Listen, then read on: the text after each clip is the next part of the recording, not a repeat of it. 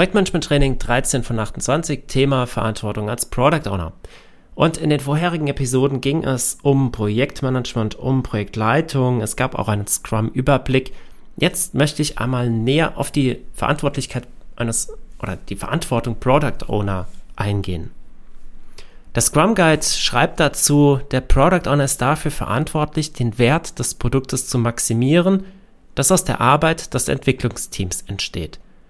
Wie dies geschieht, kann je nach Organisation, Scrum-Team und Einzelpersonen stark variieren. Das Scrum Guide selbst schreibt also schon, dass, dass ähm, ja, die, die Arbeitsweise eines Product Owners sehr unterschiedlich sein kann. Zwar unterschiedlich von Organisation zu Organisation, aber auch in den einzelnen Teams und auch in, äh, ja, was, was die Einzelpersonen angeht, kann es sich sehr stark variieren. Hinzu kommt, dass der Begriff Product Owner auch außerhalb von Scrum verwendet wird. In Scrum haben wir zum, zumindest die Definition im Scrum Guide, an, an der wir uns orientieren können.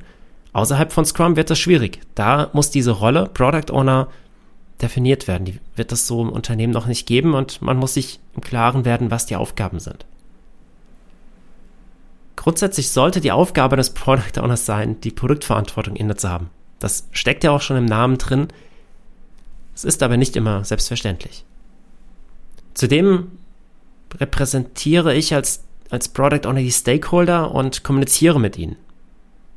Ich habe die Budgetverantwortung, führe die Priorisierung durch.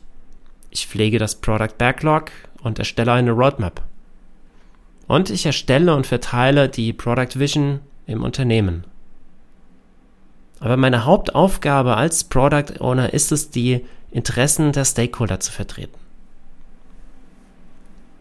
Im Projektmanagement-Podcast Cipresso findest du auch nochmal eine Episode, die sich nur um die Rolle Product Owner widmet und da nochmal detailliert darauf eingeht, was die konkreten Aufgaben sind in der Verantwortung eines Product Owners. Hier für das Training möchte ich dir auf jeden Fall mitgeben, definiere diese Rolle, Product Owner Rolle, unabhängig davon, ob ihr nach Scrum arbeitet oder nach einem anderen Modell wenn ihr Product Owner habt, definiert diese Rolle und macht allen im Team klar, welche Verantwortlichkeiten damit einhergehen. Soweit zum Projektmanagement Training für heute. Weiter geht es dann mit der, der nächsten Episode mit der Rolle äh, Scrum Master und äh, die Frage, ob man sich dafür zertifizieren sollte und wenn ja, was dafür zu tun ist. Vielen Dank, dass du heute dabei warst und viel Spaß in der nächsten Episode. Dein Patrick.